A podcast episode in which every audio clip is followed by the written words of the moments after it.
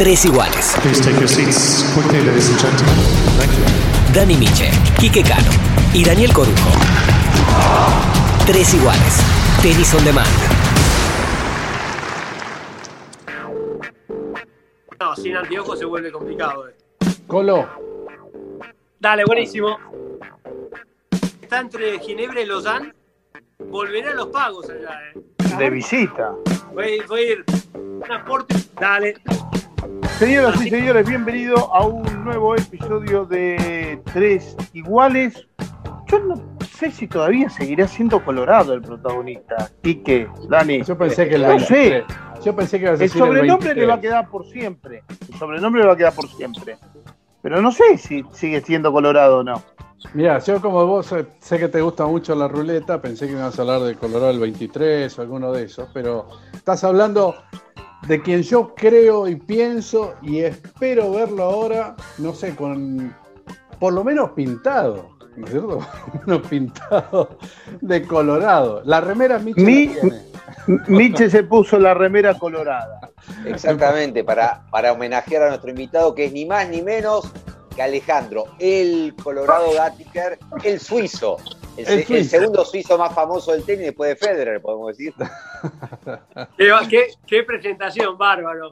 Con respecto al color del pelo, te puedo decir que mi madre, que por suerte ya está viva, todos los días me dice, pero Alex, vos eras colorado. Bueno, Lamentablemente el paso del tiempo te va cambiando. No tengo la del color de tu remera, seguramente que no. Así que, pero bueno, el tiempo pasa y uno hace, uno hace lo que puede, ¿no? ¿No te tientan las tinturas como el Bambino Veira de repente hacer un cóctel y empezar a probar ahí? Te digo, te digo la verdad, no sería el Colorado Gattiker si uso tinturas. Soy muy natural. Ustedes saben, creo que me conocen bastante bien, lo mío es lo más natural que puede haber en todo sentido y no, no. Lo que me toca vivir lo viviré y las etapas que tengo que vivir las voy viviendo y las voy disfrutando. Pasé de ser padre a ser abuelo, ya tengo cinco nietos, así que ya pasé de ser el Colo Gattiker a ser a- mi, mi sobrenombre es Poppy. Así Poppy. que soy un Poppy de, de cinco preciosos nietos que los disfruto bastante seguido, por suerte. Y contanos, Colo, que la, gente que perdió el rastro, el otro día cuando te llamé para coordinar la, la charla, decía, estoy medio alejado del tenis, aunque creo que uno nunca se aleja del tenis, y justo te llamé y estabas viendo un torneo de mujeres de tenis, increíble. Un milagro, un milagro. Pero, ¿por qué estoy mirando? ¿Sabés lo que pasa? Yo estoy ligado al tenis y me encanta verlo, pero eh, he tenido la suerte de tener un montón de chicos que entrenan. Viste, la verdad que si yo me pongo a hacer el, num- la cantidad de chicos que yo entrené, que hoy son entrenadores, te asombrarías. Entonces, eh, hoy estuve mirando los cuartos de final de, de Hamburgo con, con Mariano Jude, estoy totalmente en contacto con él, pues fue siempre que pude le di una mano a Marian, y así que con Fede del Bonis estaba bárbaro, y después, cuando estaba en el Centro Nacional, Juan Pi Guzmán entrenó muchísimo tiempo con nosotros. Entonces la chica esta, Carolina García, eh, estaba jugando el torneo de Lausanne, que queda a media hora de casa, y de repente Juan Pi me dice, Colo, ¿por qué no, no te das una vuelta y hablamos de tenis? Así que me estaba metido, generalmente siguiendo a, lo- a- a los chicos que, que ahora son entrenadores y bueno, siempre por suerte tengo, tengo la, la- la ventaja de seguir teniendo contacto con toda la gente que he podido trabajar. Bueno, y a ver, contale a la gente que escucha Tres Iguales, este, quiénes son otros de los chicos que vos entrenaste y que ahora son coach. Ya dijiste a Hood, dijiste a Juan P. Guzmán. ¿Quiénes son? Pero te tengo, te tengo que empezar a dar una lista enorme. Alguno y dale, dale. E- Este podcast no tiene Límite. horario. A ver, ¿quiénes han sido coaches de los chicos que yo entrené? Es una buena pregunta. Empiezo por, seguramente me voy a olvidar alguno y y que no se ofenda. ¿eh? Ah, Luli Mancini. Chelo Filippini, Nicola Penti, Sebastián Prieto, Hernán Gumi, Mariano Hut, Daniel Sanic, a ver, que he entrenado un montón de otros que también después fueron coaches, en su momento Lobito también, eh, inclusive lo entrenaba, pero no fui coach. Tengo, tengo a mi señora haciéndome de... Sí, Voy a ver si, si, me olvido las cosas, ¿no? El Gringo Schneider, no, yo, el gringo, yo no fui coach oficial de Gringo Schneider, pero sí cuando hubo épocas, periodos en que hacía pretemporadas, en los cuales tenía a ocho jugadores, por ahí tenía siete en ese momento, y, y el gringo quedaba un lugar libre, y el gringo Schneider venía y hacía la pretemporada conmigo. Pero bueno, son estamos hablando de historias, muchachos. ¿eh? Sí, claro. Sí, sí. Te, ahí, te, te, detengo en el gringo Schneider por un momento, eh, porque ha levantado muchos jugadores siendo entrenador. Es, es, casi un inflador anímico de los jugadores y, y además, evidentemente tiene un, un, algo, ese, un no sé qué, que lo hace que motivar a los jugadores, ¿no? motivarlos y llevarlos, digamos, a, a que exploten. Cuando vos lo entrenabas, cuando vos tenías contacto con él, ¿notabas algo de esto en el gringo? Porque tampoco su carrera fue muy extensa ni, ni tan exitosa, ¿no? Como él es la de entrenador. No te podría decir, porque digo, en ese momento, cuando entraba el gringo, entraba porque quedaba un lugar libre y, y el gringo decía, Colo, si queda un lugar, porque estaba jugando con Luri Mancini, con Piqui Arnold, con Lucas Arnold, con Daniel Sanit, con Hood, con Prieto eh, y de repente, o Fede Brown en su momento, y de repente oh. libre, porque yo siempre me gustaba que sean pares, entonces de repente digo así podía ser, organizar bien los entrenamientos y, y el gringo entraba de ahí, así que nunca lo acompañé ni, ni, ni fui coach del directo, sí, lo, él ha participado de, creo que te diría, tres pretemporadas que hacíamos en el, en el Buenos Aires Long Tennis, eh, en las canchas de atrás, y aquel creo que aprovechó bastante. Sí. Pero como vos decís, creo que ha hecho unos trabajos bárbaros, pues tanto con Garín. Eh, con Londero. Con Londero, Londero, no sé cómo se llama. Y ahora con Coria. Y Coria, cuando estaba. Hoy vi que iba ganando Z arriba con Garín, no sé cómo terminó eso. Ganó, ganó. Ah. Ganó, que la verdad que bárbaro. La verdad que bárbaro me pone contento. No, definitivamente el gringo tiene mucha energía y se nota que eso lo puede transmitir. Y los chicos son, eh, todos jugadores de tenis, es receptivo de alguien que tiene buenas ondas, de onda positiva y seguramente lo está pasando. Por ahí mucha gente joven no sabe la, historia de, de, nuestro invitado hoy en Tres Iguales como capitán de Copa Davis, pero el otro día estaba repasando resultados y te tocó distintas etapas, pero contrapuestas, eh, algunas series polémicas, me acuerdo, creo que si no fue la primera, por ahí me corregirás, tuviste aquella, ese deseo de Batata de jugar el doble con De La Peña contra Canadá, contra Glenn Michibata y el otro que era, era una buena pareja. Con el, con el Michibata, era, eran sí. uno del mundo, era uno del mundo. Sí, exacto. Mucha gente, así como dijiste, el deseo de Batata. Yo siempre fui sí. lo más objetivo y siempre pude separar las cosas por suerte en mi vida y yo consideré que me servía Batata para ese partido. Así como Batata, obviamente que después de ese partido fuimos a Inglaterra sí. y a Batata dije, estás afuera. Claro. Obviamente después nos hablamos por, no nos hablamos por dos, tres años, no importa, eso son, son, cosas, son cosas secundarias.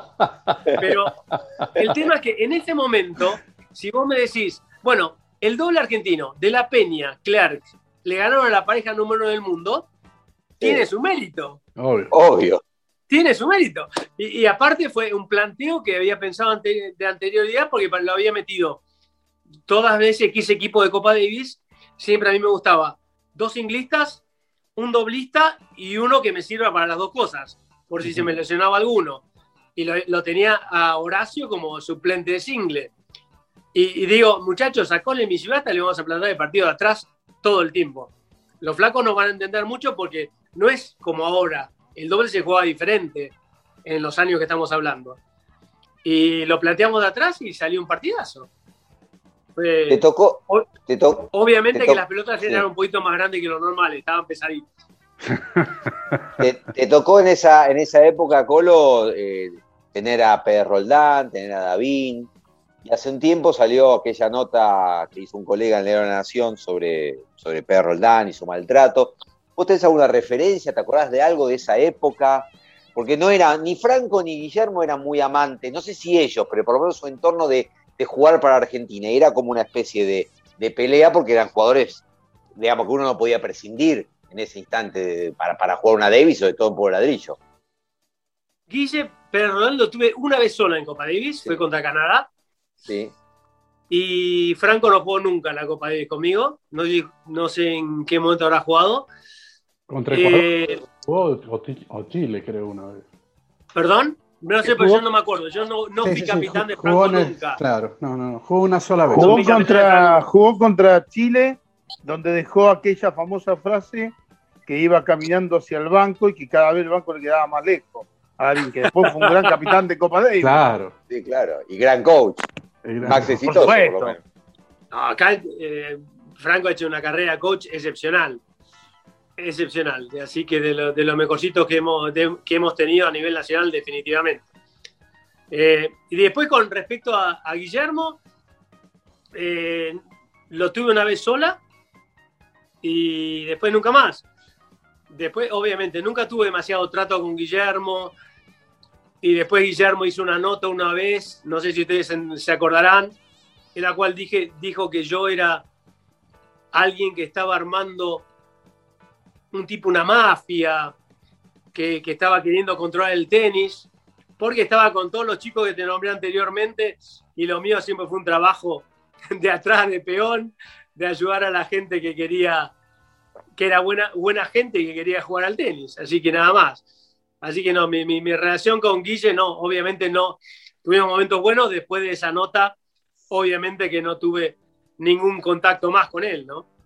¿Y por qué pensás que, que, saltan, que saltó esa, esa frase o esa, esa cuestión en la nota? ¿Tenía algún tipo de encono? ¿Vos no lo convocabas? Eh, ¿El papá de él tal vez influía? No, mira, no sabría decirte qué, pero definitivamente en la parte interna había un problema entre ellos y, y Raúl me decía siempre, pues Luli tuvo su mejor carrera como, como jugador lejos con la, el periodo de Pancho, no el mío.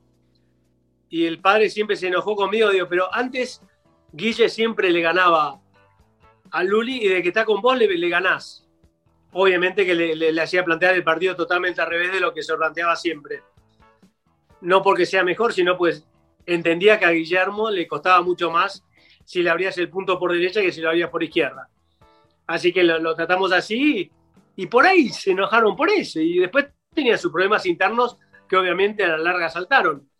Pero a mí fue un tema que realmente no me gustó nada, porque que me trate de, de mafioso me molestó, porque si hay algo que yo no tengo es mafioso, así que no, totalmente lo contrario. Así que y al... No sabía decirte, no estoy en la cabeza de ningún Pérez Roldán, así que no sabía decirte. ¿Por qué pasó? Recién planteabas una cuestión cuando decías lo, del equipo, fuiste en distintos, como decía recién Dani, ¿no? En distintos momentos fuiste capitán eh, de Copa Davis, fuiste el, el, primer capitán que tuvo la Argentina cuando volvió al Grupo Mundial, ¿no es cierto?, de Copa Davis. Y vos en aquel momento seguías pensando lo mismo, ¿no? Esto de tener por lo menos un doblista en el equipo, habiendo tantos singlistas. Y cuando vos te fuiste, siguió Gustavo Luza. Gustavo trabajaba con vos, estaba sí. como su capitán o en algún tipo de relación así. Sí, no, no, siempre, siempre fue cuando fui director nacional y todo, Gustavo fue siempre mi hombre de confianza y hacíamos un trabajo de equipo, pues yo digo, siempre me gustó el diálogo cuando trabajás y el trabajo en equipo creo muchísimo en eso. Claro, bueno, y, a, y acá iba. Vos fuiste el, el, creador de que mientras Argentina tenga los singlistas que tiene en ese momento, ¿no? Que era ya la Legión, el auge de la Legión, 2002, eh, ¿no necesitábamos doblistas o, fue creciendo la idea paulatinamente que entre vos y, Gustavo? No sabría decirte. Yo lo que sí te digo que siempre la parte matemática es obvia. En el, la Copa Davis tenés cuatro singles y un doble se te lesiona uno, si no tenés a alguien que pueda jugar y representarte bien, está bastante complicado. Así que siempre fue la idea de tener eh, en el equipo tres, eh, tres singlistas y uno que me pueda servir para el doble. Y un doblista específico. No sé si fui yo que lo creo, fue Tito, llamarlo lo que quieras, pero yo siempre fui partícipe de ese tipo de ideas.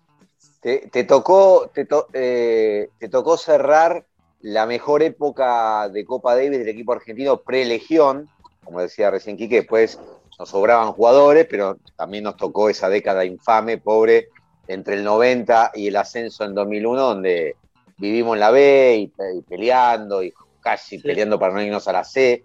Pero aquel equipo del 90 fue una campaña extraordinaria. Yo me acuerdo porque fue el año que me empezó a empecé a laburar como periodista, aquella victoria contra Israel, ni que hablar contra Alemania, más allá de la derrota lógica en el césped australiano. ¿Pero qué te acordás de, esa, de esas épocas? De aquel partido de Haite, de Luli Mancini terminando el, lunes, con, todos los pibes del colegio colados con los uniformes viendo el partido. Qué épocas increíbles. Vibraba, vibraba, el Buenos Aires Long Tennis. No, son momentos maravillosos, son muy fuertes, han sido muy, muy fuertes.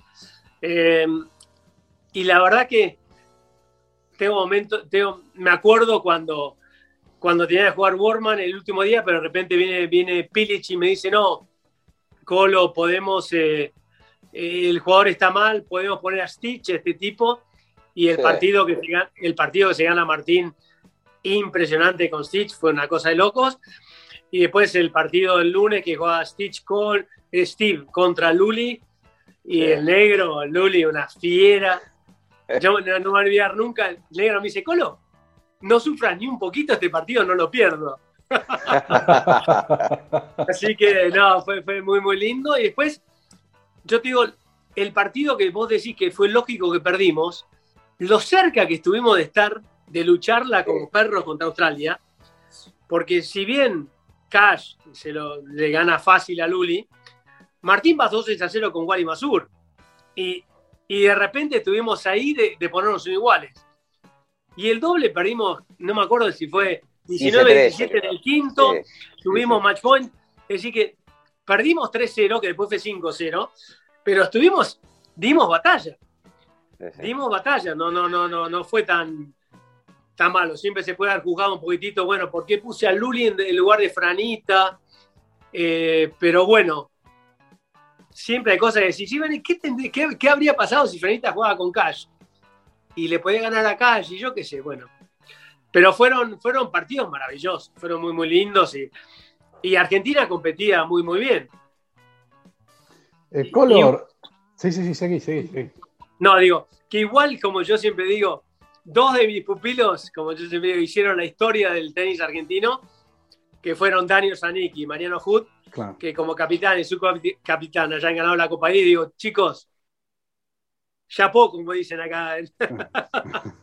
Totalmente, y bueno, tomando las palabras de, de, Luli que te dijo ahí antes de entrar a jugar el, partido ese de, sufrir, em, y siguiendo un poquito la historia, porque después seguramente vamos a llegar a, esta final de Copa Davis. ¿Cuál fue el partido o la serie que más sufriste? ¿O qué fue lo que más te hizo sufrir en, en el tenis? Hubo una que le tiraron ya ¿cómo no la vas a mi, cabeza fue, mi, cabeza fue derecho a esa.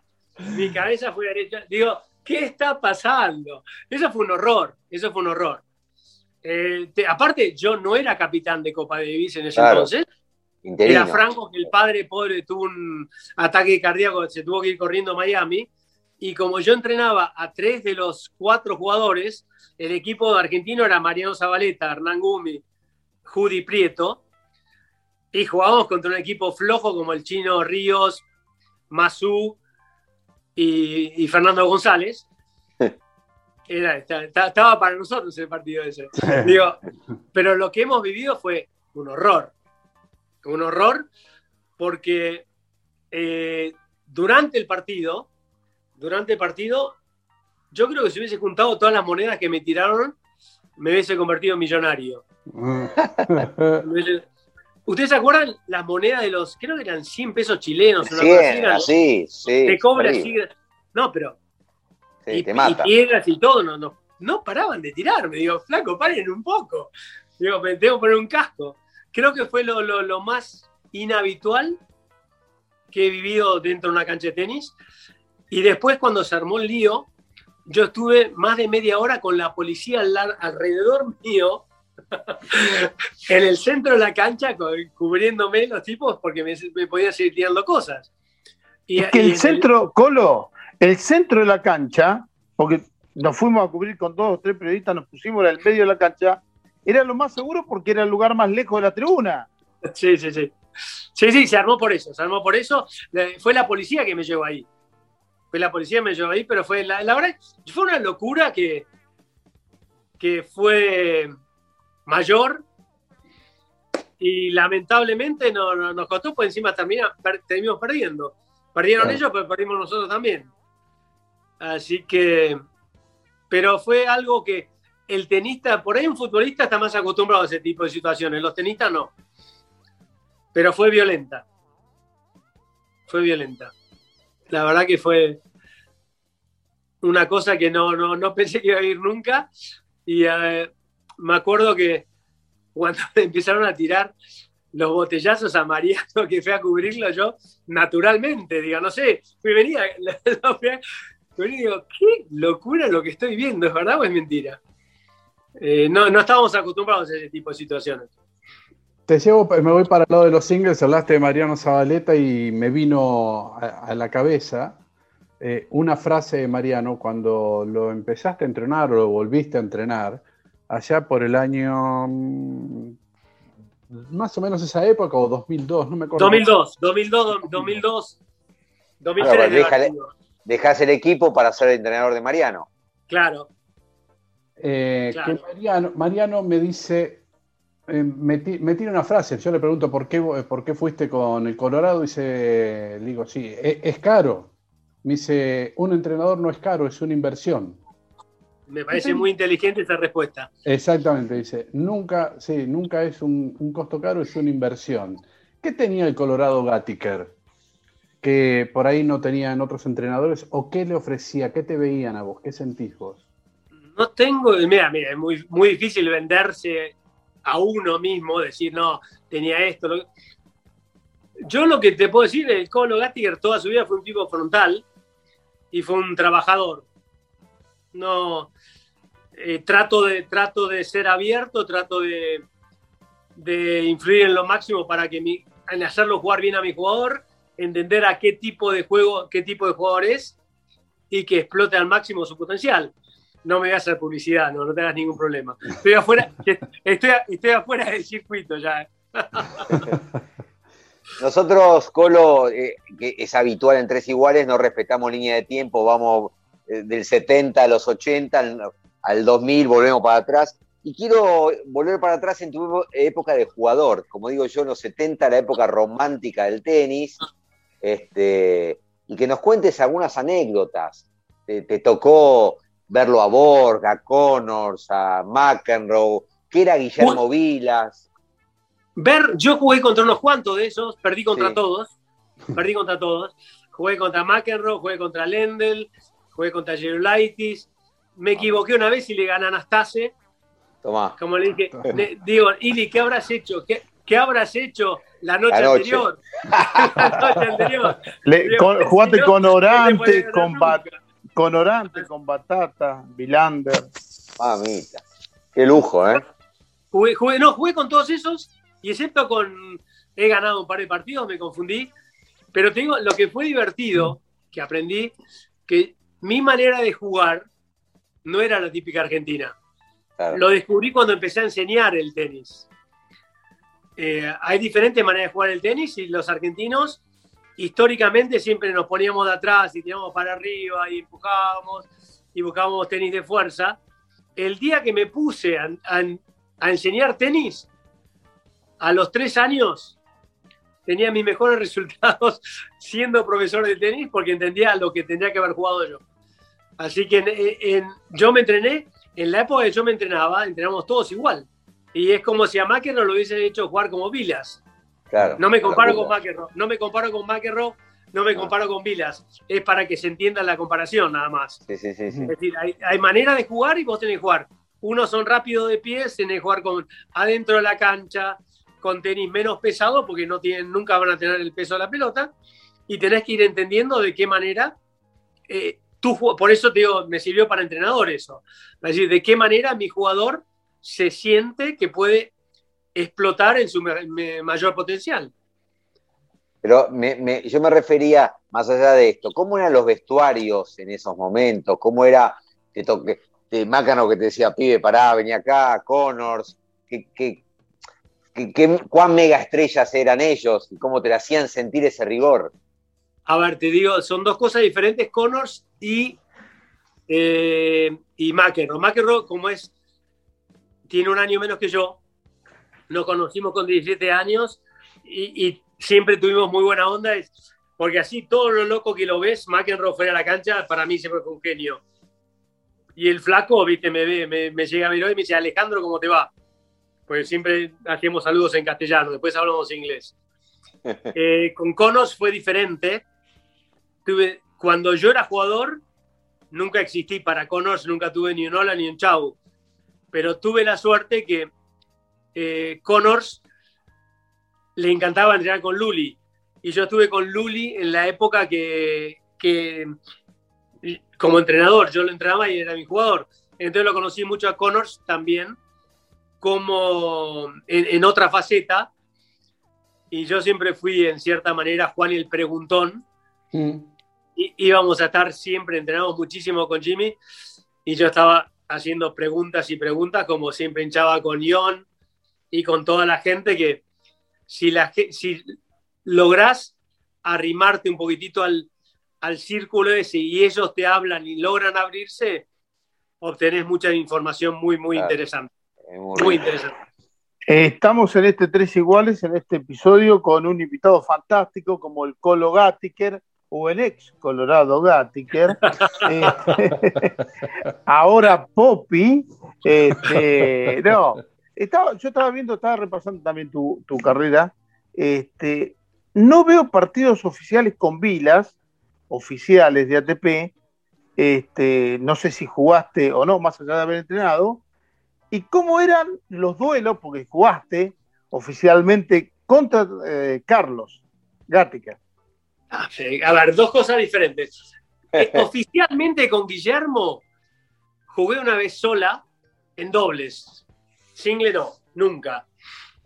Jugamos, yo jugaba con Ricardo Acuña, un chileno. Sí, claro.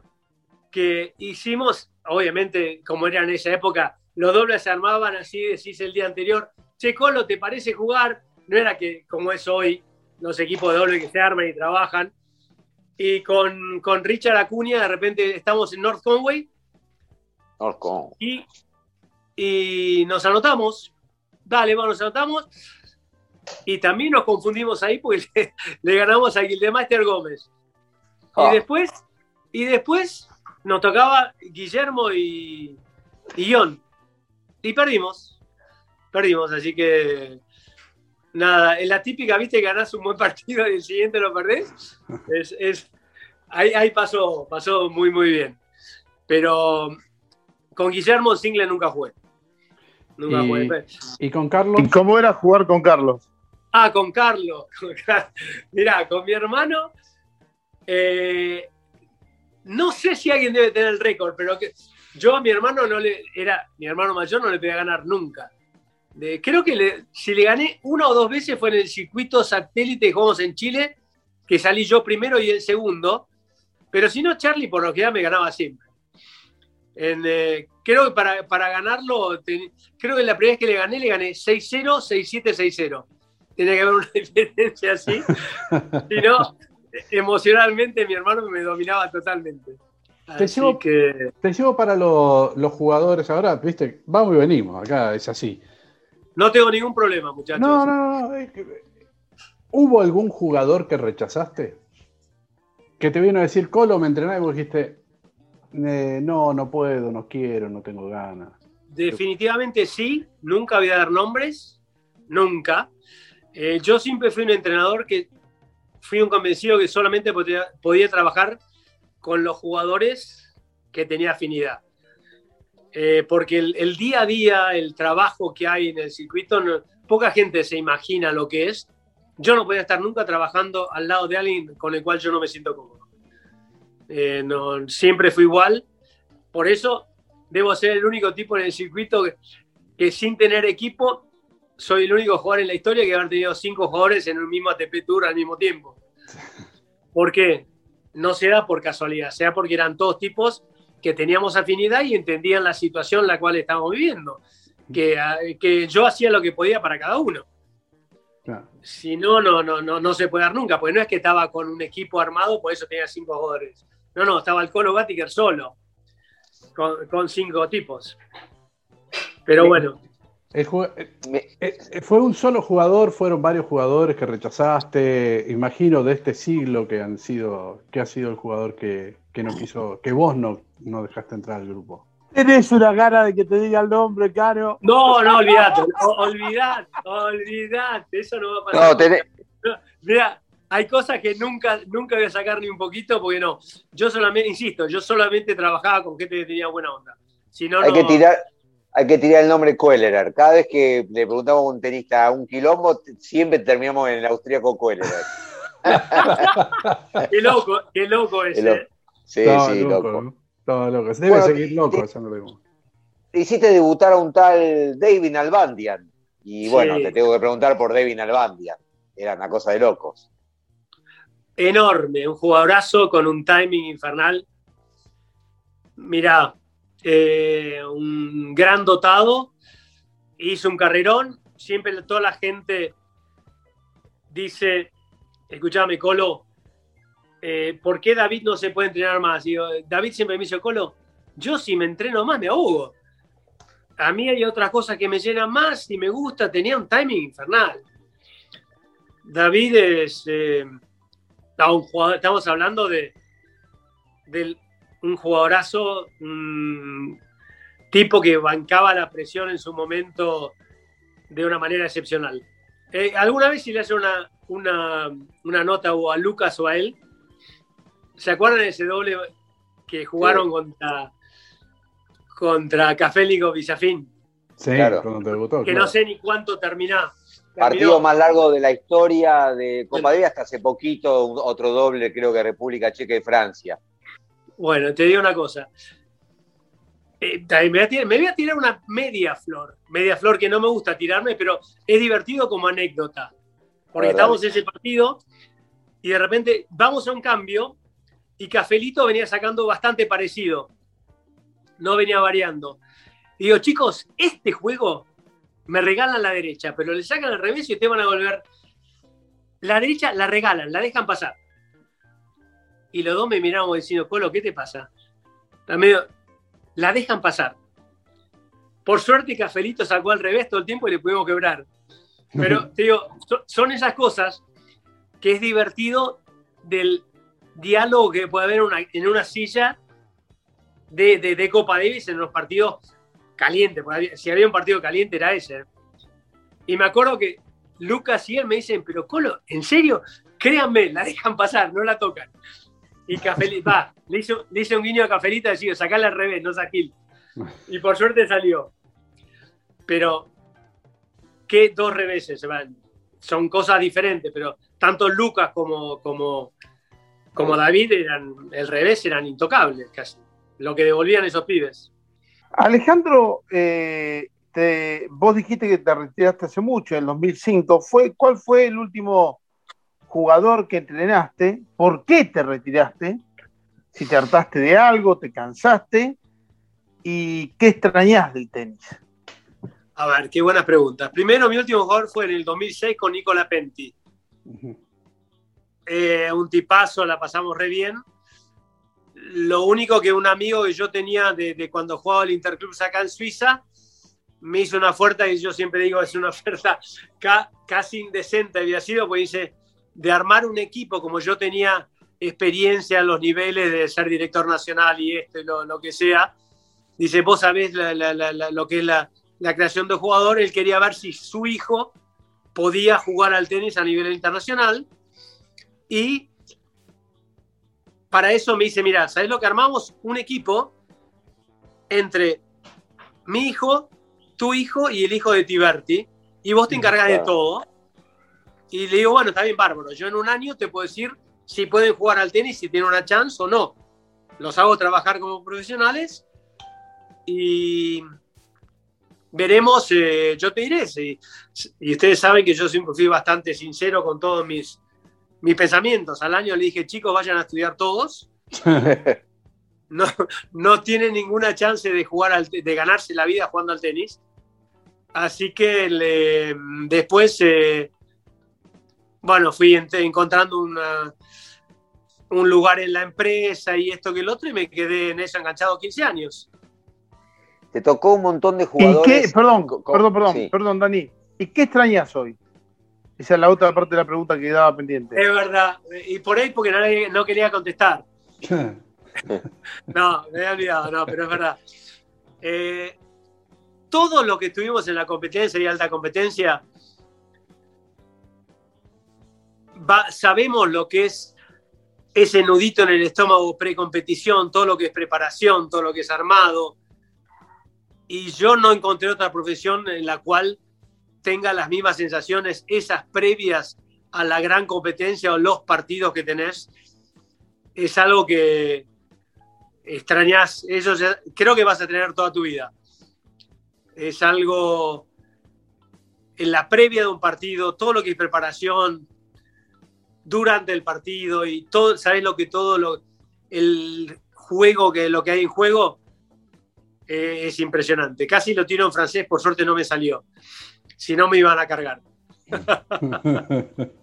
¿Sabes qué? Es increíble, después de tantos años de estar viviendo y hablando, expresándote en otro idioma, es un horror, pero te, de vez en cuando salen cosas que mis hijos me cargan bastante. Por suerte no salió al aire.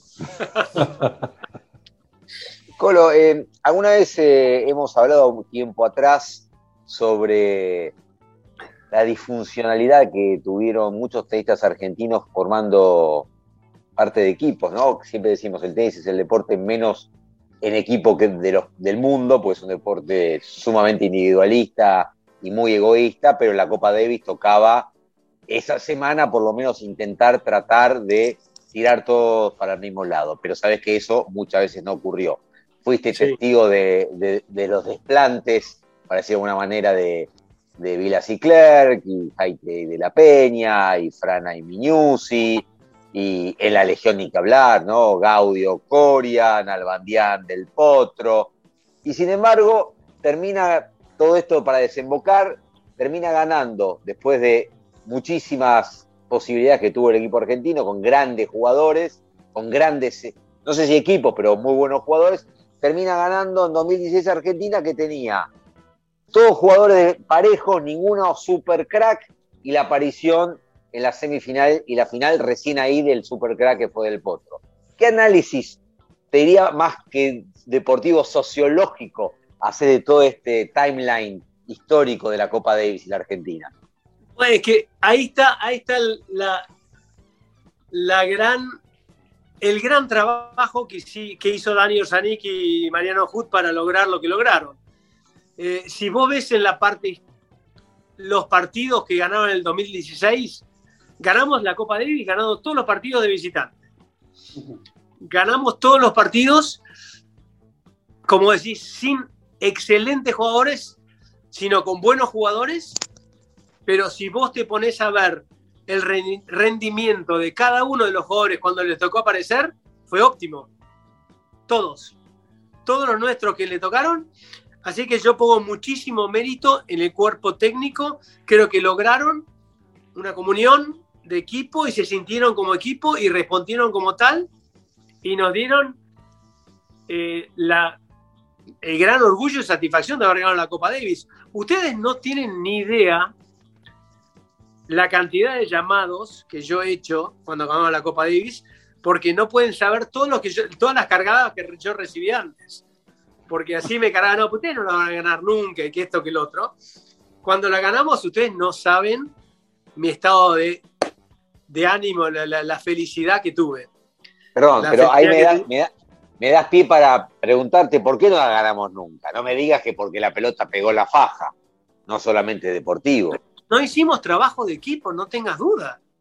No se hacía el trabajo de equipo. Estoy poniendo hincapié en el trabajo que hicieron Dani y, Mariano para lograr que los jugadores rindan al máximo de sus condiciones.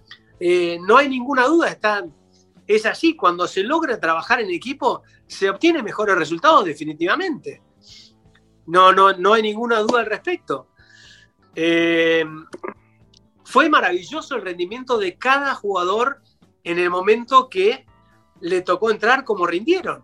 Eso se obtuvo solamente porque los tipos estaban, se, se, se sentían que formaban parte de un proyecto y el proyecto era un equipo y que iban a lograr un objetivo que nunca se había logrado. Y lo lograron, no tengo ninguna duda al respecto. Porque Colo, vamos a coincidir. Perdóname, perdóname, perdóname, Colo. Se desvaneció rápido después eso, ¿no? Porque al otro año todo lo que se había. Eh, digamos, no lo pongo tanto como a modo de crítica, sino que digo, eh, se pensó en ese momento y, nada más, ¿no? Porque. Eso es típico nuestro, lamentablemente los trabajos a largo plazo no, no se logran. Yo no me, no me quiero meter en la parte política, no me quiero meter en ningún tipo de cosas, pero realmente algo así, lo que vos decís es tal cual. Al año siguiente al, y, o al, al, otro, al otro año ya de repente no existía más el trabajo que se venía haciendo. O ya se olvidaron, ya formó parte del pasado, se logró. Espero que alguna vez mi querido país Argentina logre trabajar a largo plazo.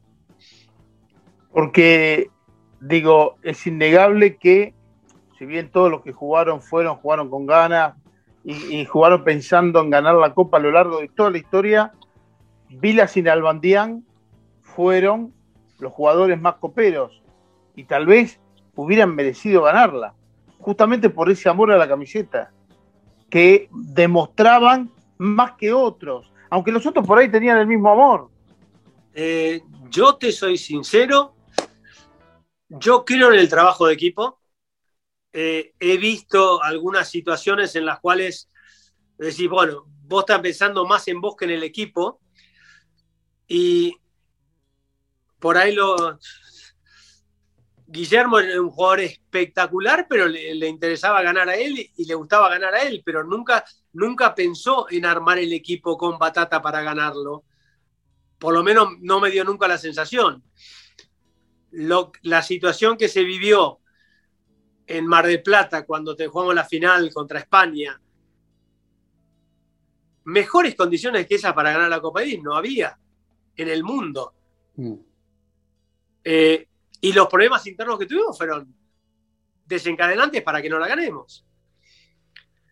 Eh, no se logró un trabajo en armonía de equipo como se logró cuando la ganamos yo creo que sí, sobre todo, sobre todo, sobre todo la, la, Copa Davis de, de, de, Mar del Plata, sí, con un trabajo de armonía dentro, todos estando totalmente de acuerdo, no veía por dónde se podía perder.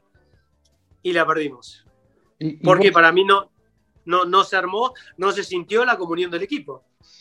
Y vos hablabas hoy de, de, los que habían estado a cargo tuyo, estás hablando de 2008 y en 2008 estaba Luni como capitán, Gustavo Luza, estaba con Chucho Casuso. Y... No, era, era, coach de Chucho. Exactamente, y trabajando muy cerquita ahí. Y Franco Davín de repente estaba eh, con, eh, con, Juan Martín, ¿no es cierto? Sí. Y en algunos casos, en algunos casos tenían puntos en comunes de trabajo con otros jugadores.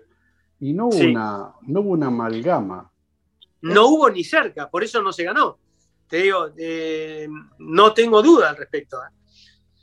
Se, no, han habido cosas que si no, está, eh, ahí yo digo, está, te digo, yo estaba en el, en, el, en el, palco y de repente todavía me aceptaban en el palco en ese entonces. Y de repente digo, me levanté y me fui. Me levanté y digo, no puedo soportar esto, no podemos no ganarla. No podemos no ganarla han pasado, pero no, no, no, era el mejor ambiente. Yo te digo, ibas al vestuario, no era el mejor ambiente, no, no, era lo mismo.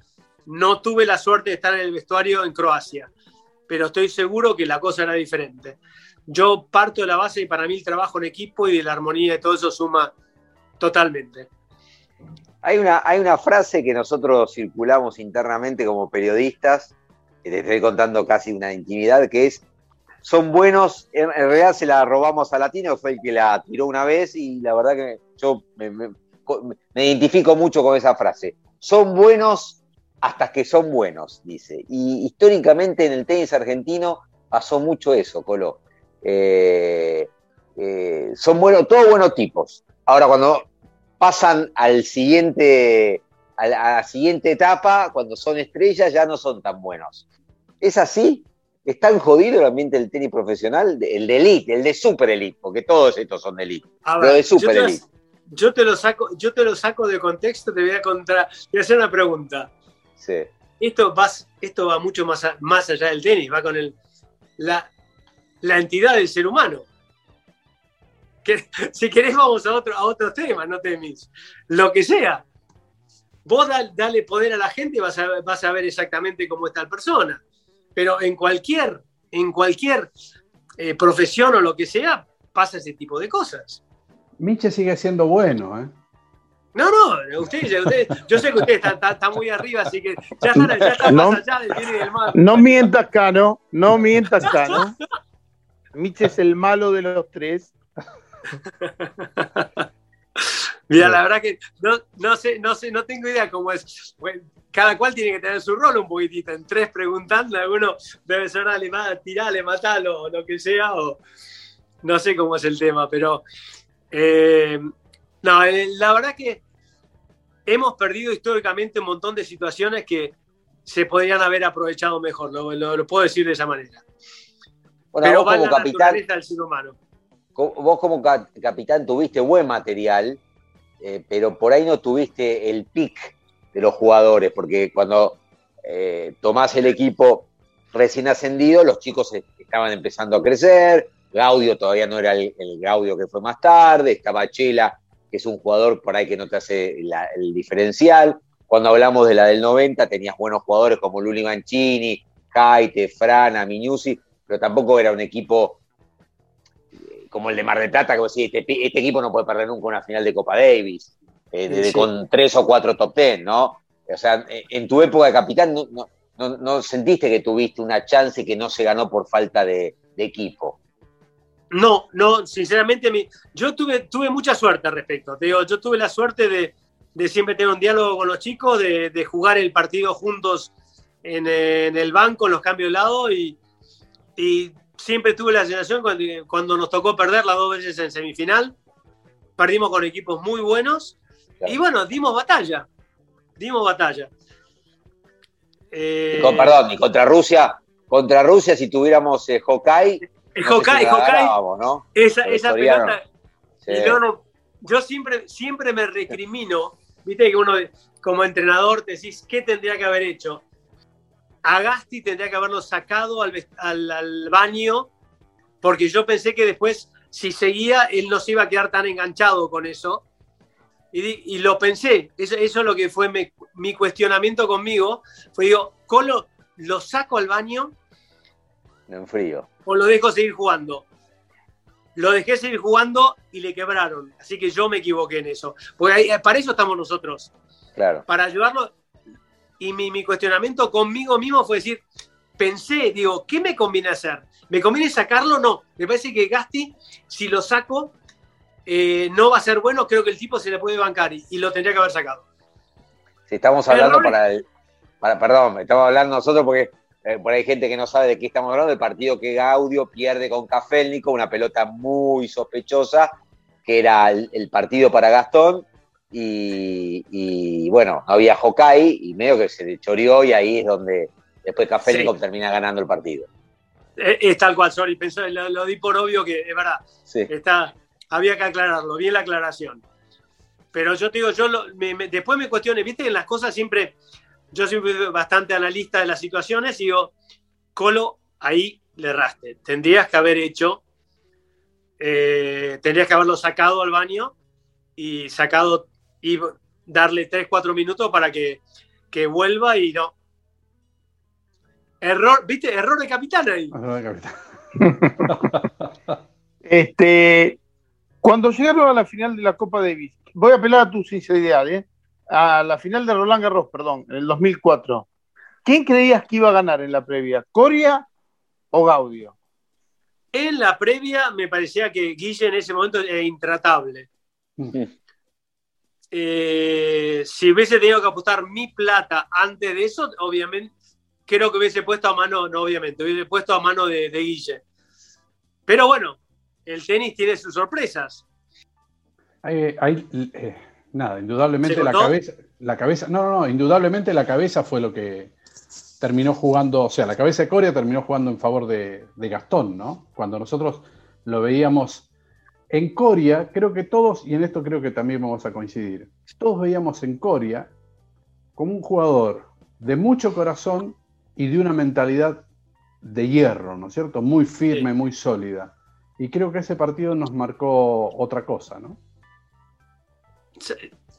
Si vos lo ves, el partido lo estaba vapuleando. Sí, sí, sí, sí. Igual, después de esa vapuleada, ¿qué fue? ¿Tuvo dos match points? ¿Tuvo o no? Sí, sí, sí, tuvo dos matches. Eh, dos match points. Bueno, cuando es dos match points, no es nada. No es nada, es un tiro que le erró por esto. Sí, sí, sí. Y otra hubiese sido la historia. Pero eh, en ese entonces, eh, definitivamente la cabeza de Guille le, le jugó una mala pasada, definitivamente. Pero al principio no, no había partido. No. No había partido. No había partido. Pero ¿Hace bueno, cuánto? No, no, de- perdón, de redondía, redondía. no, no, no, no, no, no, no, no, no era nada. No, nada. te quería preguntar, ¿hace, ¿hacía cuánto vivís en Suiza ya, Colo?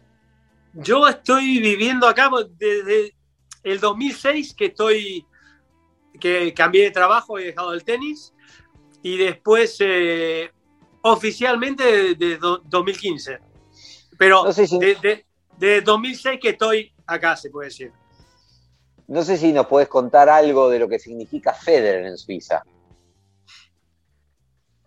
Mirá, los suizos son muy especiales para un montón de cosas, pero Roger es de los pocos que tiene el consenso absoluto. Eh, este es un país que generalmente es antihéroes. El, generalmente lo- lo- los héroes los ocultan, excepto Guillermo Tell, ¿viste? Después no aceptan héroes. El, vos ponele que en Suiza, yo creo que el 30% de la población debe saber quién es el presidente de Suiza. Pues un consejo de siete que van rotando una vez por año. Todo pasa muy desapercibido. Roger, por el contrario, tiene un consenso absoluto. Absoluto. Es un tipo muy respetado y, y no, no, no, hables, no hables en contra de Roger igual. No, no, o sea, no tiene detractores, ¿no? Viste que el argentino tiene No. detractores de los ídolos. Sí. Por eso te preguntaba.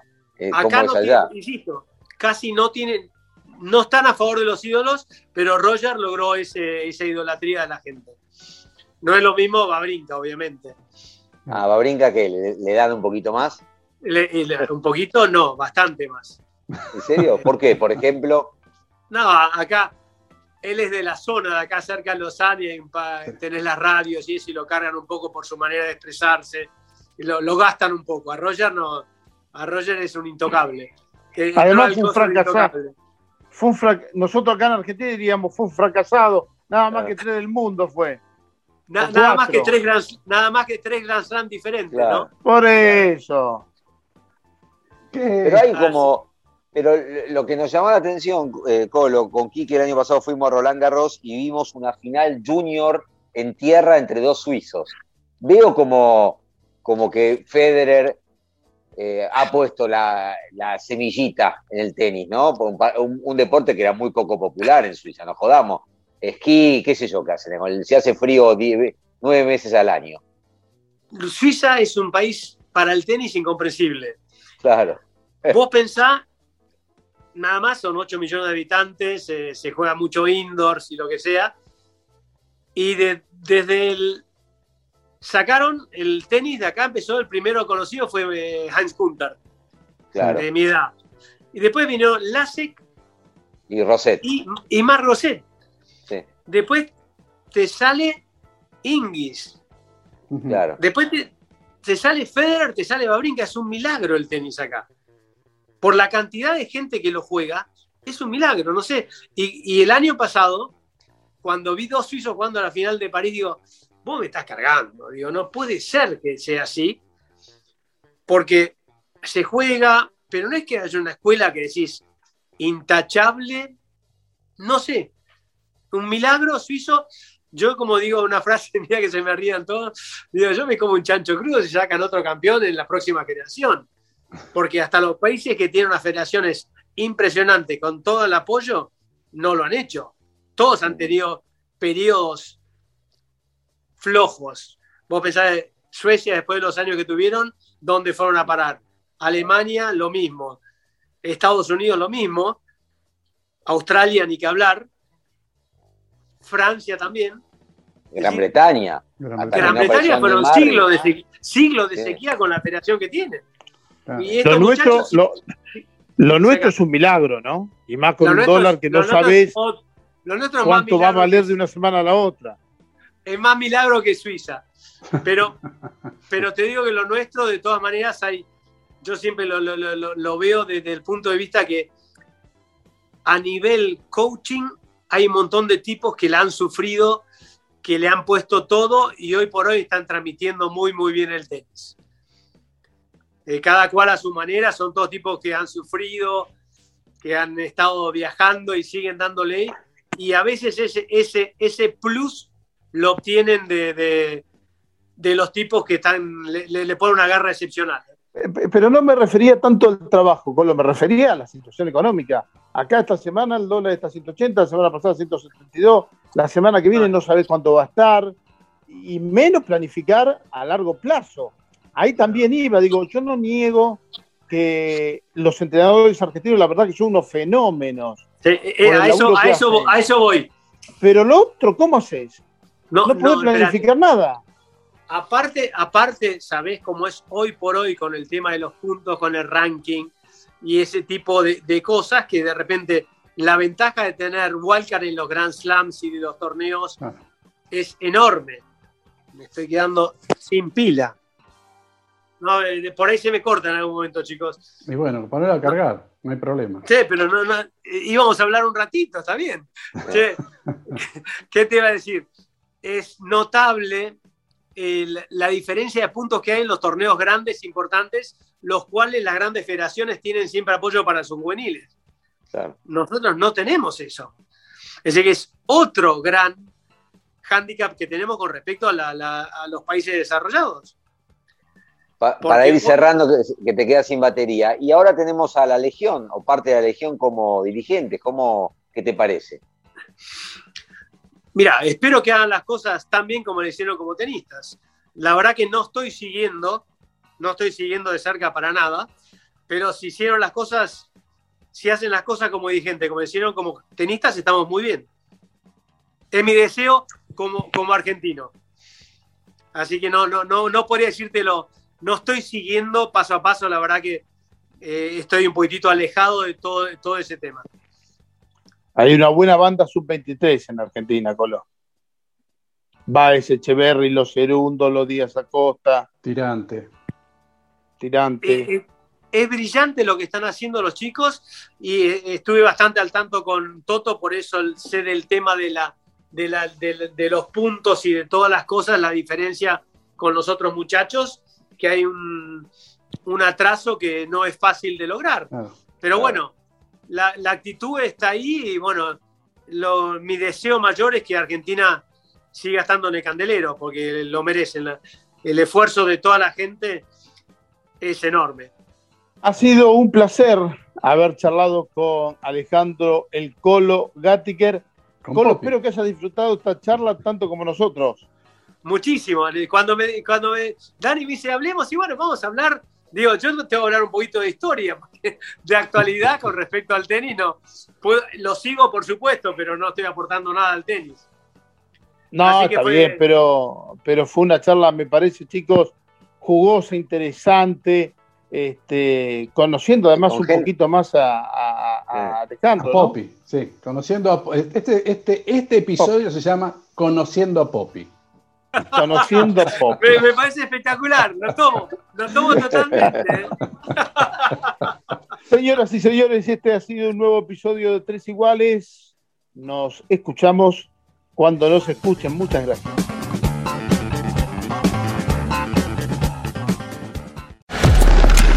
Tres Iguales.